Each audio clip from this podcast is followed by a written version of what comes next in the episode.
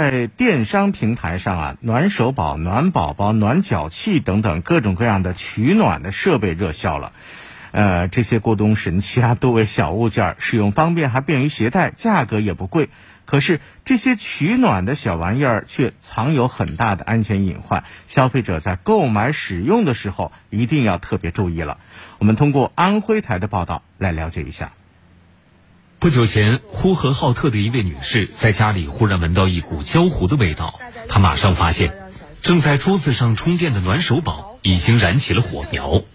这个说着火就着火了，就就我没想到这种事情能让我给遇到，太吓人了！这个真的是。在江苏省扬州市一户居民家中，正在充电的暖手宝自燃，还引发了一起火灾，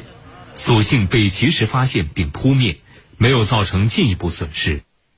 在湖北新州的这起事故中，唐女士购买的暖手宝在充电时突然爆炸，她的儿子两条腿都有不同程度的烫伤。医生告诉唐女士，必须进行植皮手术，才能保证孩子能够正常行走。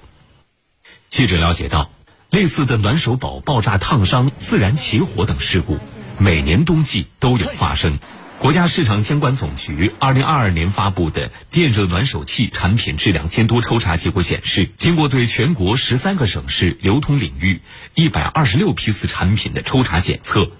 发现不合格率竟然达到了惊人的百分之六十五点一。